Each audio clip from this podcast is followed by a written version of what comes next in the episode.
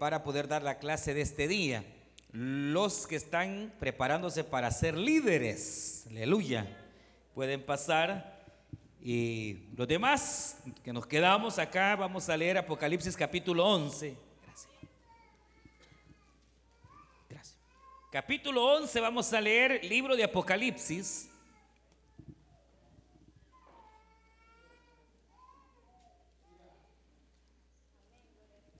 Y vamos a leer eh, versículo primero, Apocalipsis capítulo 11.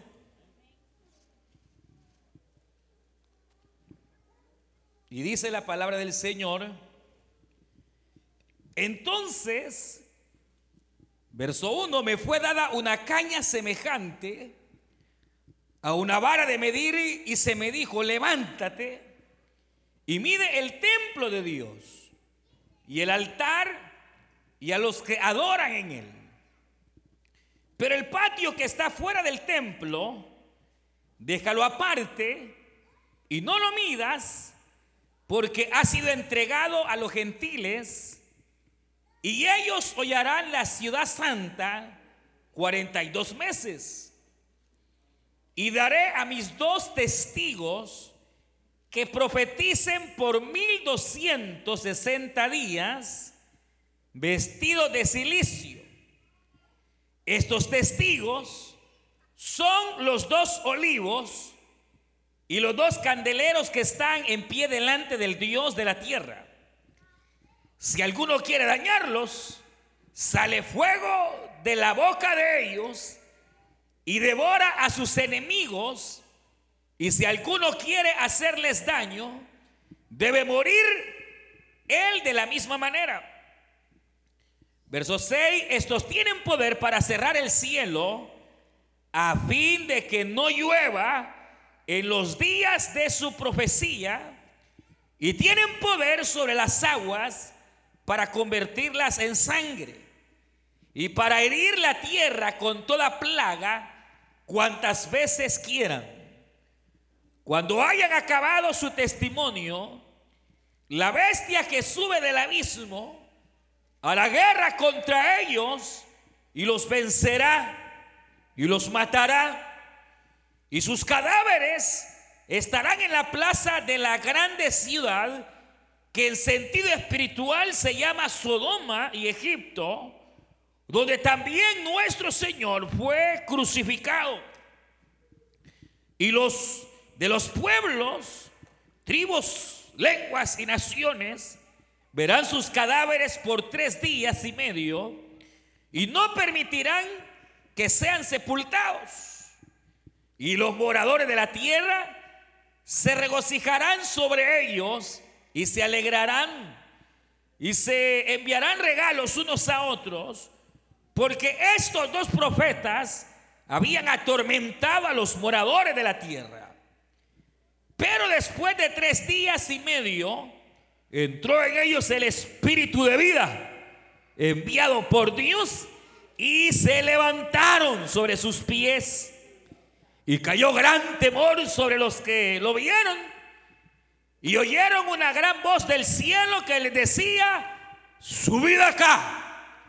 Y subieron al cielo en una nube y sus enemigos lo vieron en aquella hora hubo un gran terremoto y la décima parte de la ciudad se derrumbó y por el terremoto murieron un número de siete mil hombres y los demás se aterrorizaron y dieron gloria a Dios del cielo. El segundo ay pasó y aquí el tercer ay viene pronto. Amén. Vamos a dejar ahí la lectura y vamos a, vamos a orar para que sea el Señor el que, el que nos hable. Vamos a cerrar nuestros ojos y vamos a decir al Señor, buen Dios y Padre nuestro que estás en los cielos, te damos gracias. Porque tú nos permites venir delante de tu presencia. Nos permite, Señor, poder cantarte, adorarte, bendecir tu santo nombre, recibir a través de la alabanza la fuerza, Señor. Pero también, Señor, queremos recibir tu palabra. Te rogamos que tú en tu misericordia puedas traer espíritu de entendimiento sobre nuestras vidas, puedas hablar, Señor, a cada creyente, al amigo, puedas, Espíritu Santo bendito, alumbrar nuestros ojos. En el nombre de Jesús ponemos tu palabra en tus manos, Señor, rogándote que nos hables en esta hora. Rogamos también, Señor, por la vida, oh Dios amado, en esta semana, Olga, Señor, Estrada. Que tú tengas, Señor, misericordia y que puedas sobrar en sanidad a favor de ella. Por Pablo pedimos también, Señor, que tú te glorifiques sanándole. Por cada petición, Señor, que ha llegado a este púlpito. Obra para sanar a Sonia, Señor Ágreda, Daisy Rivera, Señor. Ponemos a Ruandi, Señor, castellanos, que tú te glorifiques también. Por nuestra hermana Mari Molina, Padre. Por cada vida sana, liberta, fortalece. En el nombre de Cristo Jesús de Nazaret. Y a ti daremos siempre el honor y la gloria. Desde ahora y para siempre, Señor. Gracias, Cristo. Gracias, Señor. Gracias, Padre amado. Amén, Señor. Y amén. Pueden tomar su asiento, hermanas y hermanos. Estamos eh, estudiando este interesante libro ¿verdad? De Apocalipsis, que nos habla precisamente de eh, los sucesos o los eventos que vendrían en los tiempos finales. Esa es la idea de Apocalipsis, es eh, revelar, es demostrar eh, cómo ha de finalizar realmente la tierra, cómo ha de ser el fin de todas las cosas. Así como Génesis es el principio, Apocalipsis es el final de todas las cosas.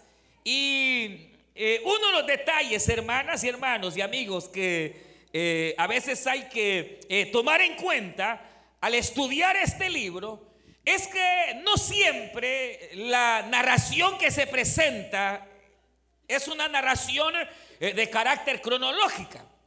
es decir, uno esperaría, por ejemplo, que a medida los capítulos van avanzando, de igual manera vaya avanzando los eventos históricos y que lo que ocurrió en el capítulo 10 precisamente sea antes del capítulo 11 y así vaya el libro de Apocalipsis. Pero realmente el libro de Apocalipsis tiene algunas, eh, alguna cualidad, si se le pudiera llamar así, y es que en algún momento, en por lo menos dos o tres partes, eh, nos lleva eh, no de manera cronológica, sino en un sentido retrospectivo. Es decir, que hay que volver hacia atrás para tener una mejor comprensión de lo que el apóstol Juan recibe de parte de Dios.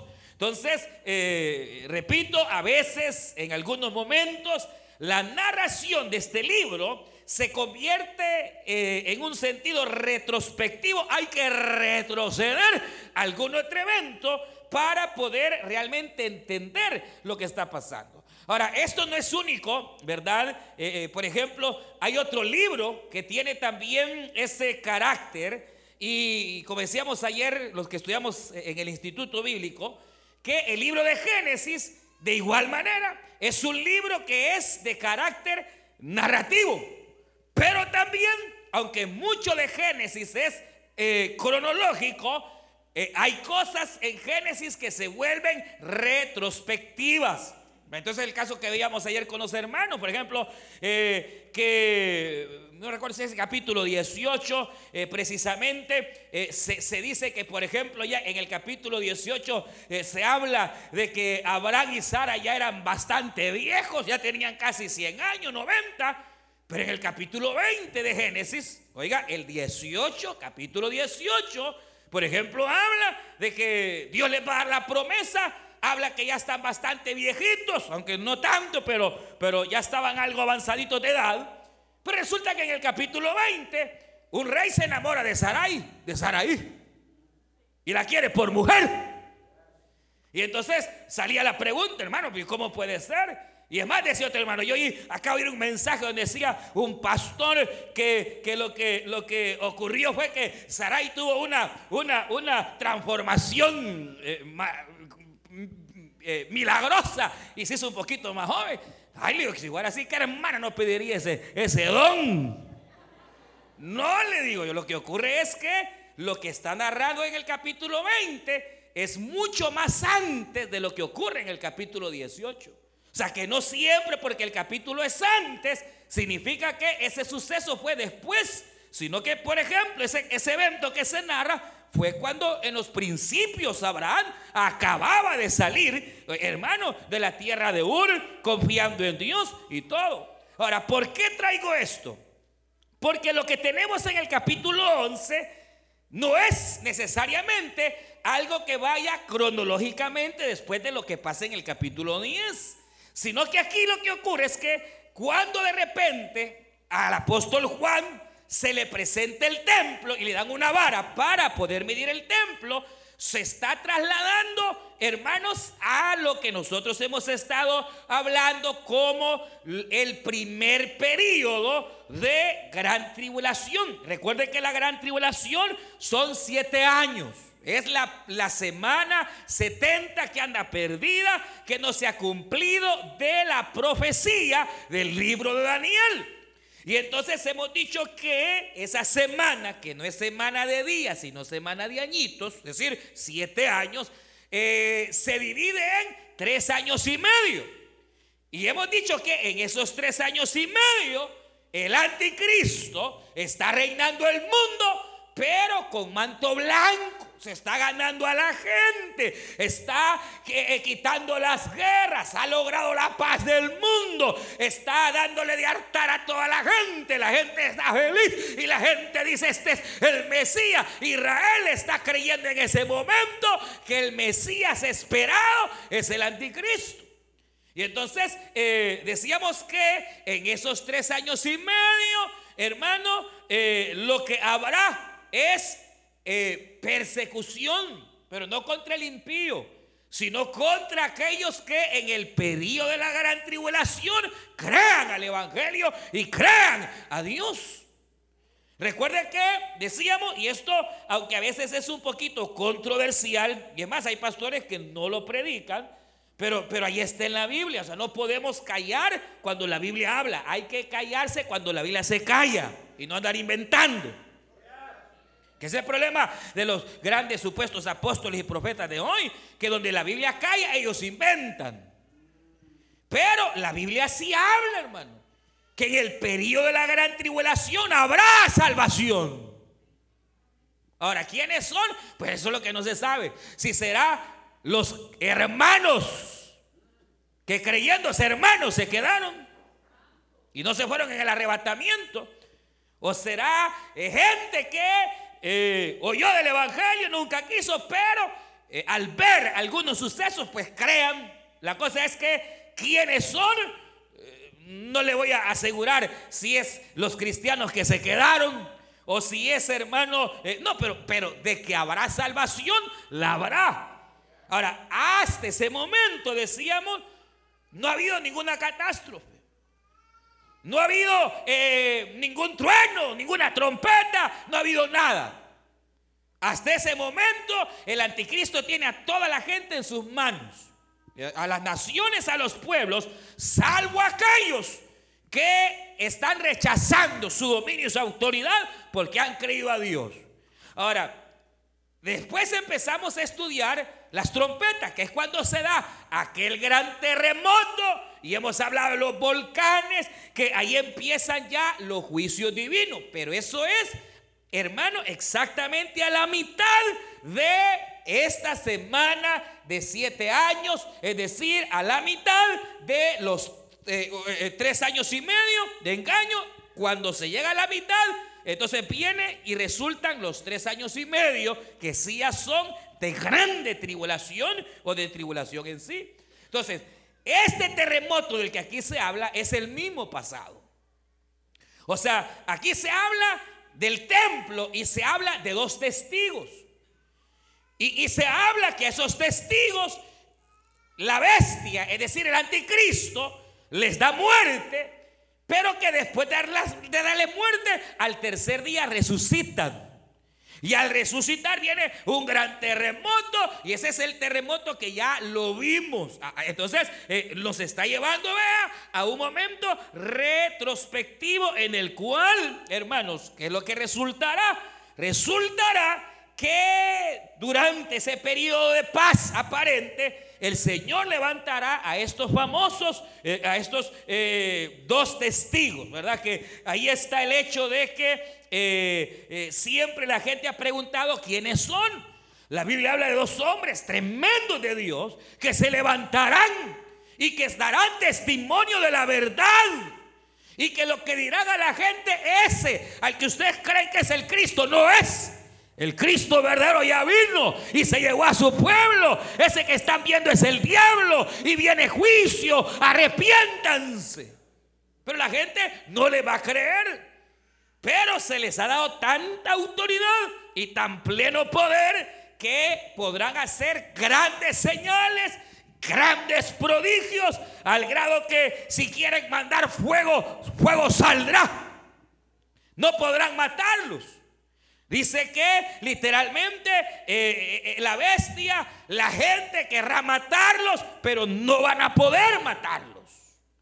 Entonces, obviamente siempre ha estado ese misterio. Quiere decir que, repito, en, en la primera etapa de gran tribulación se van a levantar dos testigos. Pero además de esos dos testigos, recuerden que ya vimos, habrán 144 mil testigos. Que no son los testigos de Jehová. Como ellos creen que ellos van a hacer. No. Los 144 mil testigos son, eh, para empezar, judíos. Porque son 12 mil de cada tribu. ¿Y qué van a hacer? Creyentes, testigos que andarán diciendo que ese es el diablo encarnado. Y que hay que huir de su gobierno. Que no hay que tomar ni un pan. Porque el tomarle el pan al anticristo será eh, eh, condenación y será vender el alma al diablo. Pero la gente no va a creer. La gente dirá, pero ¿y cómo? Si, si mire, está poniendo la paz. Si mire, ha logrado que todas las religiones sean una. Ha logrado que los hombres dejen de pelear. Pero es que, pero es que el diablo es fregado. Que el Señor lo reprenda. hermano, usted sabe que el diablo se disfraza. Él no va a aparecer así como la gente lo, lo, pinta con cola y cacho. No, Él siempre aparece como ángel de luz para engañar. Pero que el Señor lo reprenda. Entonces, ¿quiénes son estos dos testigos? Básicamente diríamos que son los líderes espirituales de los 144 mil. Testigos que andarán predicando que el Señor vino, que el Evangelio se cumplió y que lo que viene es terrible. Pero como la gente no ha visto, y es que es tremenda la gente, hermano, como, nada, si, eh, nada va a pasar, nada ha cambiado, como decían en los días de Noé, de Noé se burlaban. Y decían, no, si todo es igual, ¿qué diluvio va a haber si nada ha cambiado? Cuando menos sintieron, hermanos le llovió. Porque hasta entonces nunca había llovido. Recuérdese que dice Génesis, hermano, que creo que está en el capítulo 3, que un vapor salía de la tierra y la regaba. Es decir, jamás había caído una gota de agua del cielo. Y Noé viene y le dice, mire, va a llover. ¿Y qué es eso? Señor me ha dicho que se van a desprender las aguas y todo se inundirá. está loco, decía comiste tamales chucos. Se burlaban. Y durante 120 años Noé decía, mire, esa agüita ya viene, esa agüita se va a dejar venir. Y la gente se burlaba, la gente menospreciaba, la gente decía, nunca ha pasado nada de eso. Cuando sintieron, el Señor cerró el arca, cayó agua del cielo y el diablo se lo llevó a todos, hermano. Pero que nadie diga, hermano, que Dios no avisa. Que nadie diga que Dios es malo. Que nadie diga que Dios no tiene misericordia. Dios es bueno y tiene misericordia. Y nada hará sin antes anunciar a los hombres. Nada hará sin antes pregonar a los hombres. Pedro dice, que los hombres no tengan por burla el advenimiento de Cristo diciendo, no, si ya no vino, si desde cuando se anuncia que vino y no viene, no, no se burlen, dice Pedro, ah, entiendan que si Cristo no ha venido es porque Él no quiere la muerte del que muere, sino que todos los hombres vengan en arrepentimiento, hermanos, y que es tiempo aún de misericordia. Ahora, eh, obviamente, eh, eh, igual exactamente, estos testigos dirán, ya viene un gran terremoto, mire, va a venir un terremoto, nada, mire, van a caer pelotas del cielo, nadie les va a creer y todavía los van a querer matar y ellos con tal de defenderse, ¡pam!, van a matar a otros. Pues estos van a ser, son violentos, hermano. Este, y, y, y, y bueno, la pregunta es quiénes son. Porque ya han debatido, eh, se ha debatido quiénes son. Eh, ha habido siempre alguna, alguna, eh, alguna idea, hasta contienda. Algunos dicen que no son dos personas literales, sino que son figuras. Eh, por ahí dicen unos, unos, por ejemplo, que estos son las figuras del Antiguo Testamento y del Nuevo Testamento. Otros dicen que no, que es figura de la iglesia. Pero para eso entonces la iglesia tendría que quedarse en la gran tribulación. Y la iglesia verdadera no pasará la gran tribulación. La iglesia verdadera se va con Cristo. Porque antes del día malo de Jehová sonará la trompeta. Y los que estamos en Cristo, aleluya, nos vamos. No los veo convencidos. Nos vamos, diga gloria a Dios, nos vamos. Cuando la trompeta suene, nos vamos con el Señor. Entonces, no puede ser eh, ni el Nuevo Testamento, no puede ser ni el Antiguo Testamento, porque no se pueden matar. O sea, literalmente la Biblia dice aquí que ellos los matan. Entonces, no puede ser que sea la, la Biblia. No puede ser que sea la iglesia porque la iglesia ya se fue con el Señor. Y entonces vienen otros y dicen, no, son dos personas literales. Y entonces la gran mayoría, por ejemplo, de estudiosos bíblicos dicen que se refiere a Elías y Moisés. Usted ya lo ha oído. Que se dice estos personajes son Elías y son Moisés. ¿Por qué razón?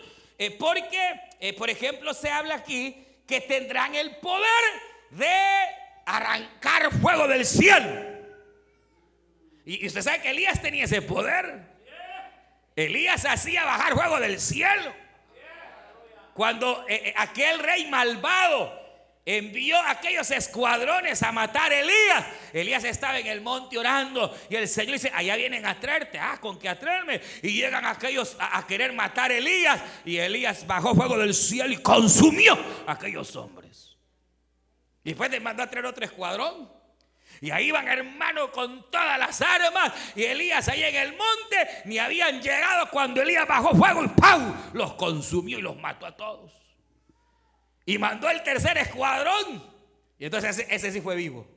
El líder de eso fue vivo. Desde que llegó al monte llegó postrado. Mi señor Elías, Dios lo bendiga. Es que así se ganan las batallas, hermanos. No es a pleito, no es a espada, no es con el gran garpo. A veces para ganar batallas hay que humillarse. Porque el que se humilla, Dios lo exalta. A veces para ganar aquella batalla hay que agachar el rostro, aleluya. Y parecería que estás perdiendo, parecería que estás perdiendo, pero realmente no estás perdiendo, estás ganando delante de Dios, estás eh, ganando. Pero la idea es que Elías, hermano, como dice el texto que leíamos, dice que ellos tendrán el poder de hacer llover cuando ellos quieran. Y Elías, usted sabe que decía Elías, no va a llover por mi palabra. Y cabal no llovía. Y va a llover hasta cuando yo diga. Qué poder, hermanos, tremendo. ¿Y cómo es que tenía ese poder Elías? Sencillo. Cuando él se presentaba, además de decir Dios le bendiga, decía, vive Jehová, en cuya presencia estoy todos los días. ¿Sí? A veces uno carece de ese poder porque se ha vuelto visitador de iglesia. ¿Se acuerda el Señor? Ah, benditos ustedes que vienen los miércoles. Miren, los que ni miércoles ni domingo al mes, hermanos, ¿se acuerdan?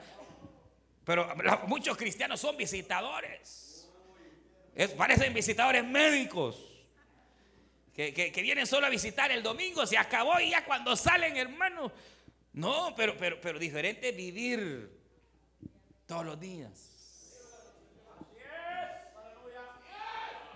Todos los días. Eh, me decía un hermano ayer, mire hermano, es que eh, él, es, él es supervisor y me decía, hermano, me agarraron en culo porque realmente no debería, pero, pero, pero una hermana que un día le preguntó así, me era abusiva, y, pero y usted me está diciendo, ¿y usted cuánto tiempo ora? Le preguntó. Y entonces yo me sentí mal, porque pues usted sabe que uno trabaja y, y usted que les contestó, pues, pues sí, es que le voy a contestar, me Y es supervisor, vea. Y entonces, este, te sabe que a uno no le queda tiempo y que a veces, pero entonces, pero, ¿qué le pasa? Le digo. ¿Sabe qué tenía que contestar usted? ¿Cuánto tiempo oro? Todo el tiempo. Todo el tiempo. Porque el cristiano todo el tiempo anda orando. Pablo dice, orad sin cesar. E-, es cierto que hay que tener momentos en los cuales usted se aparte se va al cuarto, se humilla, ahora en la madrugada, en la noche.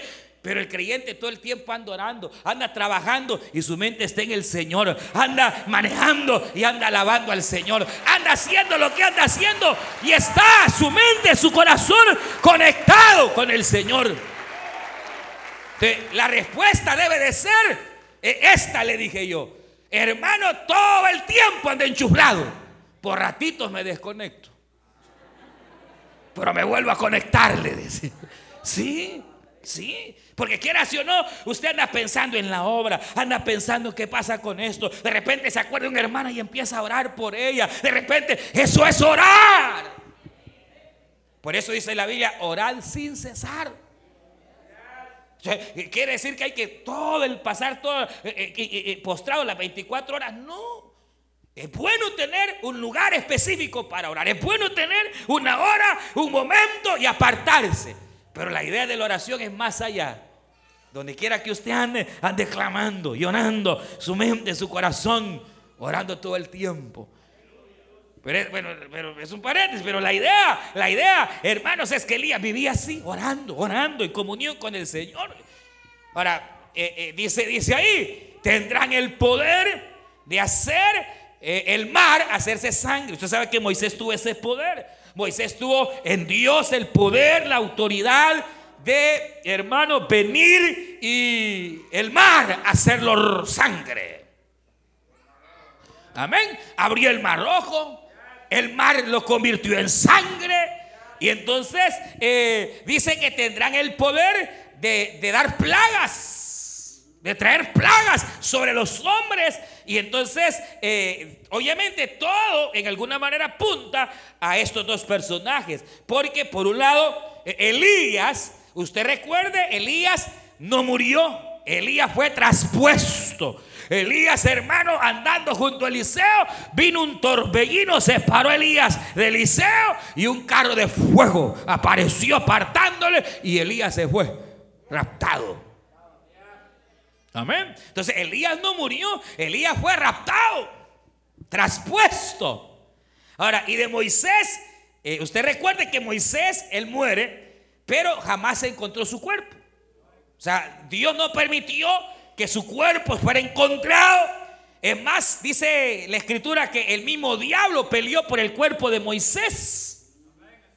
Entonces, por ahí viene la idea y dice, tiene que ser Moisés, tiene que ser Elías, eh, la promesa de que Elías ha de venir está. Y eso lo dice Zacarías. Zacarías habla de que, capítulo 4, de que antes que venga el día malo de Jehová, vendrá el profeta Elías.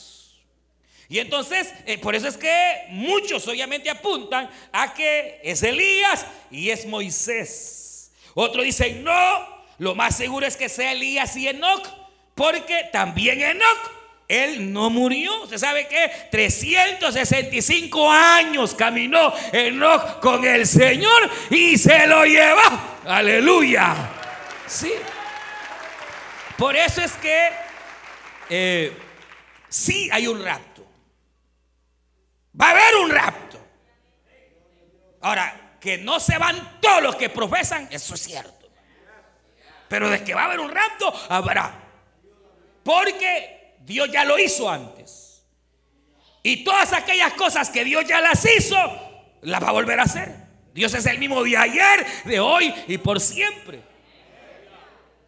E, es más, la Biblia habla de siete raptos, siete arrebatamientos que han habido. Y, por ejemplo, a estos les ocurrió un rapto. Vaya, los matan, parete, los matan.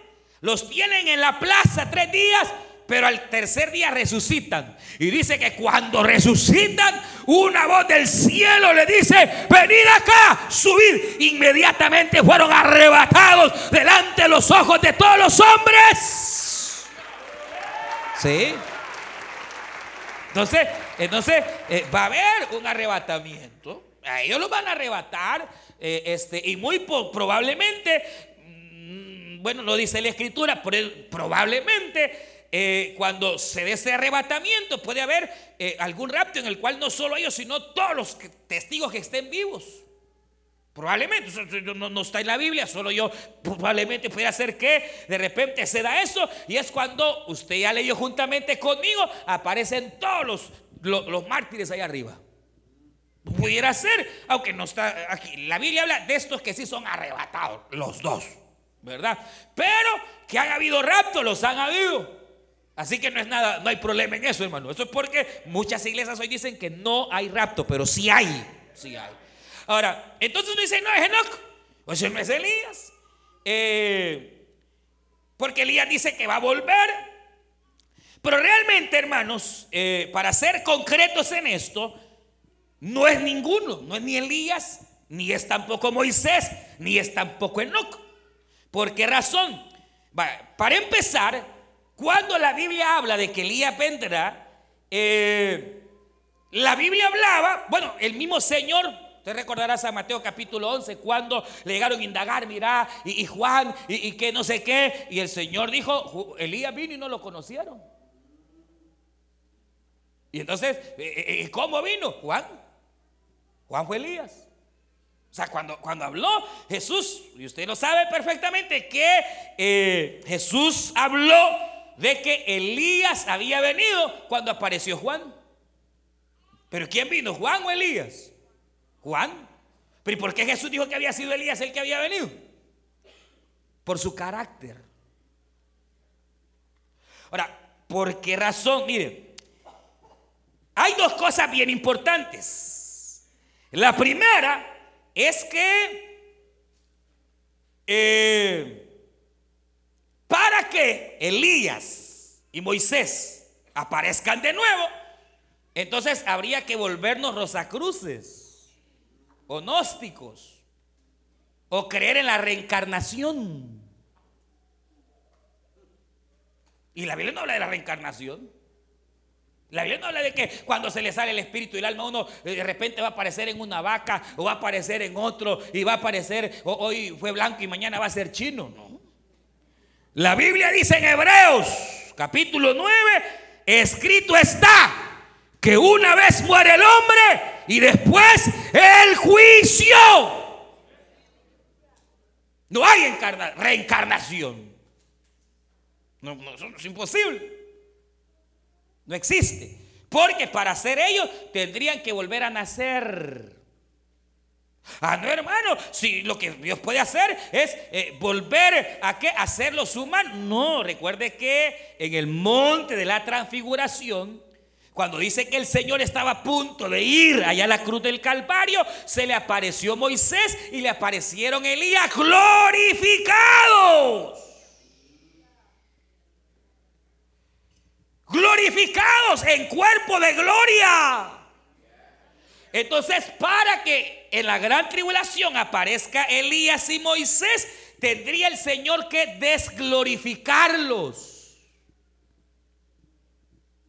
Eso es imposible, hermano. Ya ellos ya fueron glorificados como seremos glorificados si el Señor así lo quiere el día que Cristo venga. Dice que nuestro cuerpo será transformado.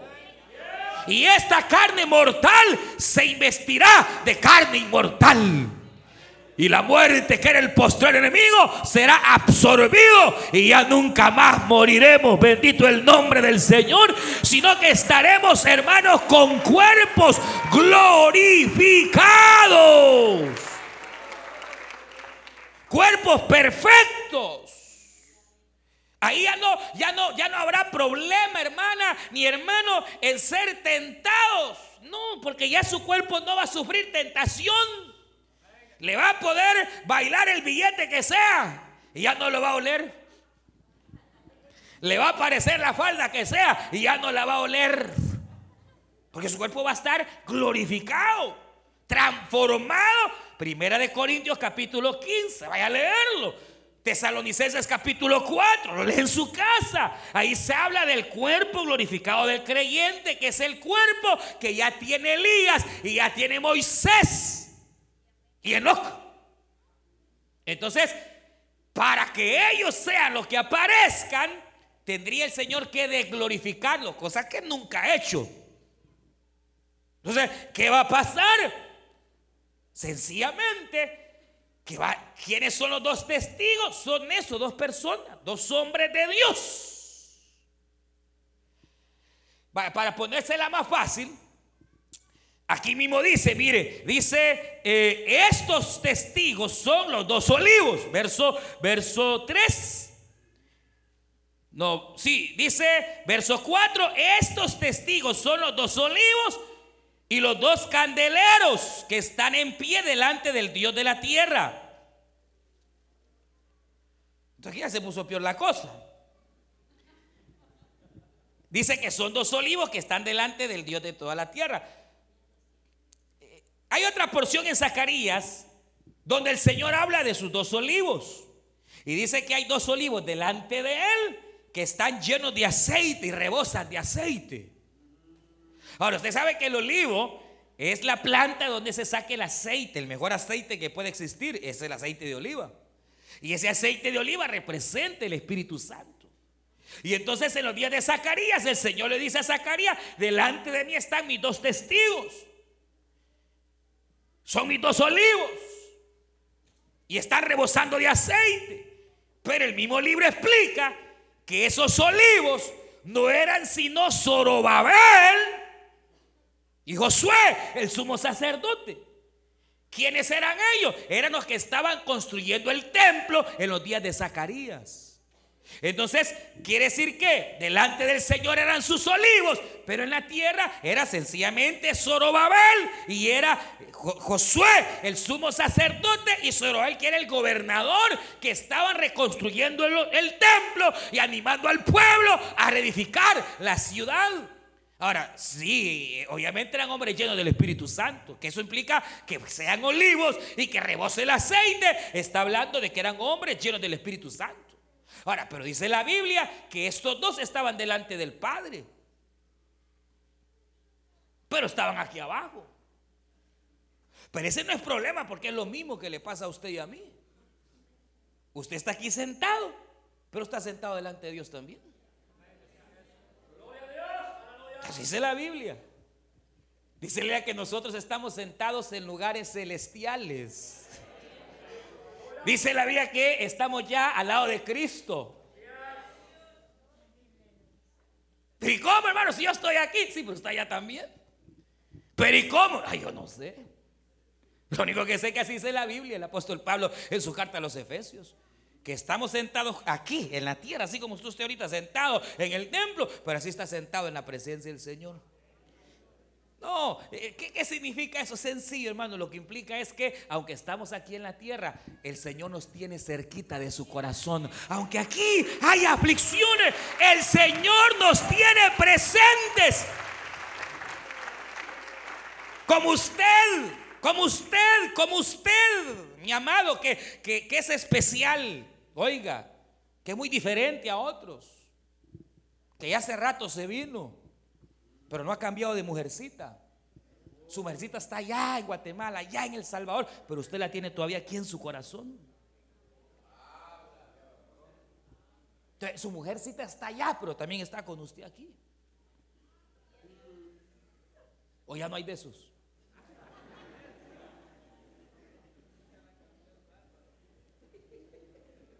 Ay, Señor.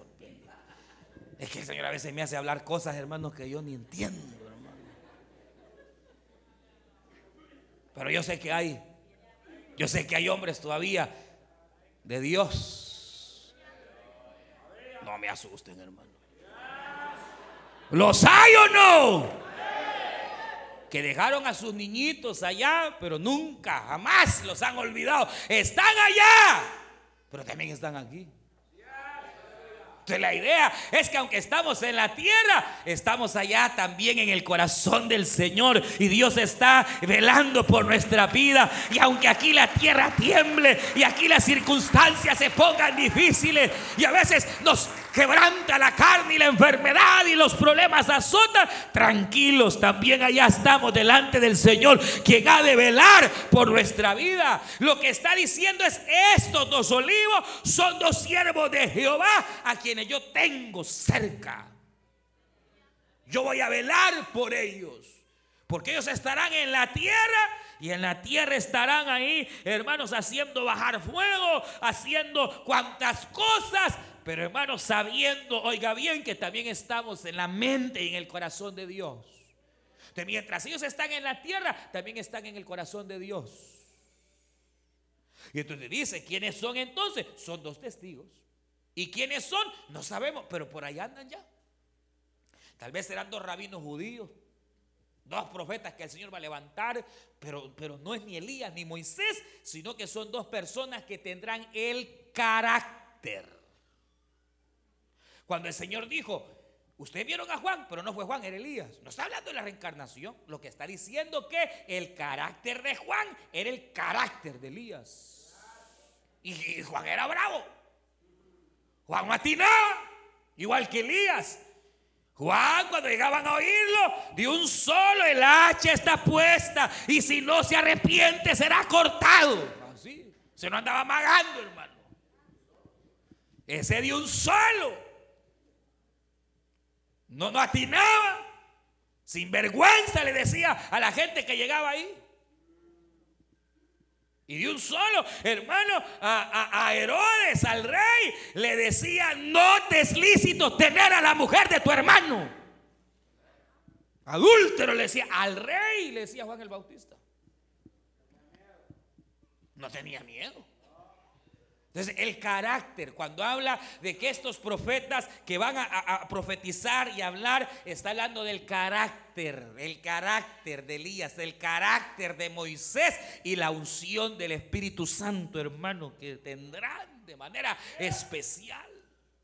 Pero entonces dice que, eh, hermano, dice que eh, el anticristo va a querer destruirlos, va a querer matarlos, pero, pero, pero no va a poder.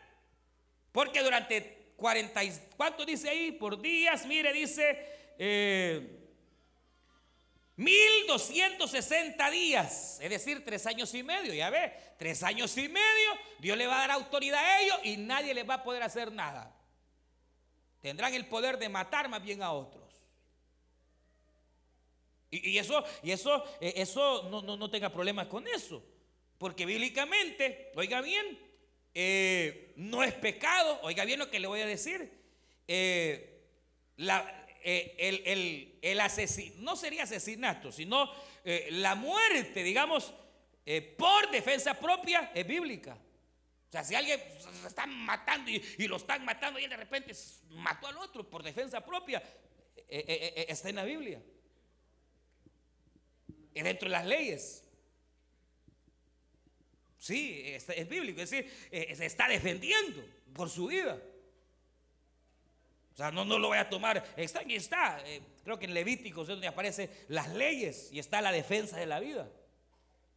Pero la cuestión es que el enemigo quiere, él viene, hermano, y, pretende, pretende eh, destruir, pretende, y no va a poder. Pero después de los mil o, los tres años y medio, entonces, ¿qué va a pasar? Viene el anticristo que sale del abismo y entonces sí le va a dar muerte. Y entonces los, al darle muerte, dice que los pondrá en la plaza de la ciudad en la cual le dieron muerte a Cristo, es decir, Jerusalén, en la plaza, eh, en la plaza de Jerusalén, hermano, ahí los pondrán y no los enterrarán para que toda la gente se alegre y digan, el anticristo ganó. Ya ven que nadie puede contra él. Pero la cuestión es que al tercer día, hermanos, el Espíritu de Dios vendrá sobre ellos y ellos al tercer día resucitarán. ¿qué, es esto, hermano? Mire, mire, ¿qué es esto? ¿Qué es esto? Mire, hermano, eh, aquí está el poder permisivo. Oiga bien, el poder grande de Dios el, poder extraordinario en el cual debemos saber que Satanás no nos hará daño. Satanás no nos hará daño a menos que Dios se lo permita. Y si Dios le permite a Satanás que nos haga algún daño y, parecería, hermanos, que Satanás está ganando y parecería que él ha ganado, parecerá que el, que el enemigo y que el Señor le reprenda nos ha vencido. Pero nunca al final siempre Dios se glorificará. Y siempre al final, aunque a veces la batalla parezca perdida, no hemos perdido la guerra. La guerra está ganada. Porque si aún Satanás nos quitara la vida aquí en la tierra, del polvo nos levantaremos en el nombre del Señor y declararemos muerte. ¿Dónde está tu aguijón? Muerte. ¿Dónde está tu victoria? Sorbides la muerte en victoria por la sangre que Cristo derramó en la cruz del Calvario. Podrá a veces parecer que el diablo va ganando. Podrá parecer que el diablo te ganó el hogar. Podrá parecer que el diablo ganó la guerra. No.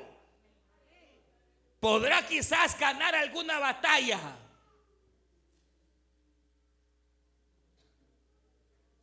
Pero no la guerra, hermano.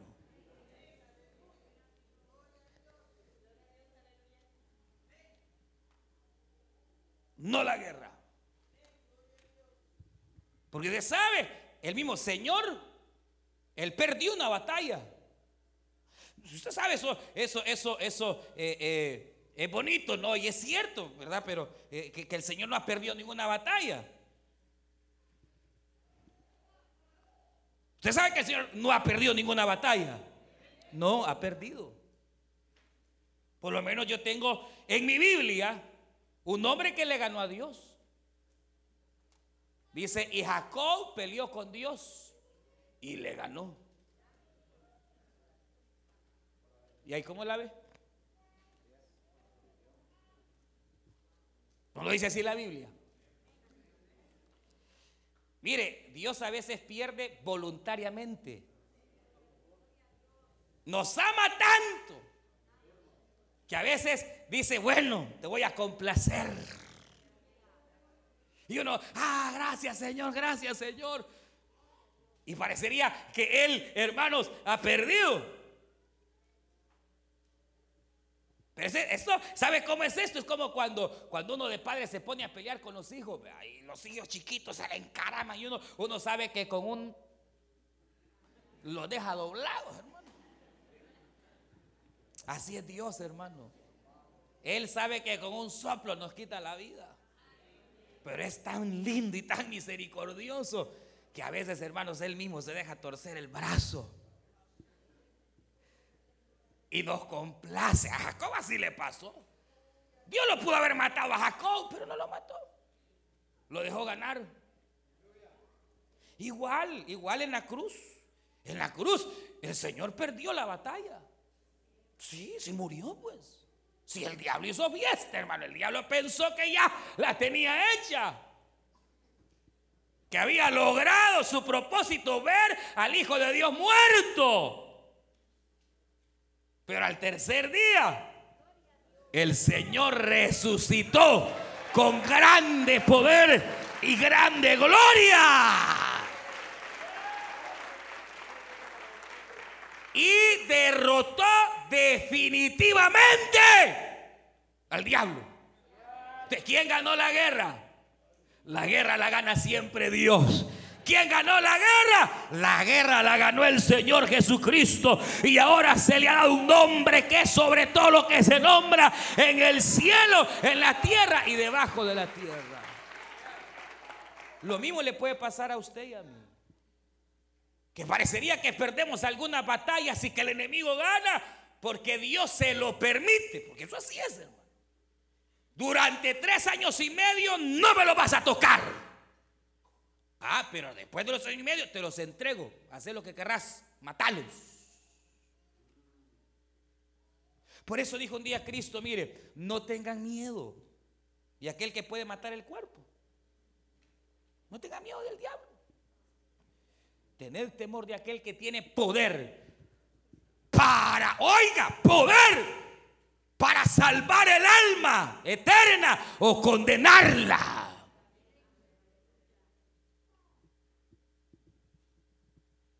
Así que, hermanos, tranquilo.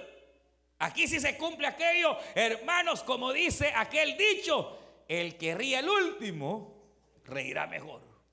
Aunque hoy se burlan de nosotros, que ratón de iglesia, que mira no sé qué, que allá no sé cuánto, y la gente se burla, y hasta el diablo a veces se avalancha y se burla. Hermano, hoy, hoy Tal vez usted llora, hoy se quebranta, hoy usted se duele en la tribulación, pero tranquilo, la tribulación pasará y el oprobio pasará. Y aquellos que hoy se alegran y nos oprimen, o el diablo que se alegra, al final llorará, porque el que ríe al último reirá mejor. Y nosotros al final saltaremos como corderos de la manada.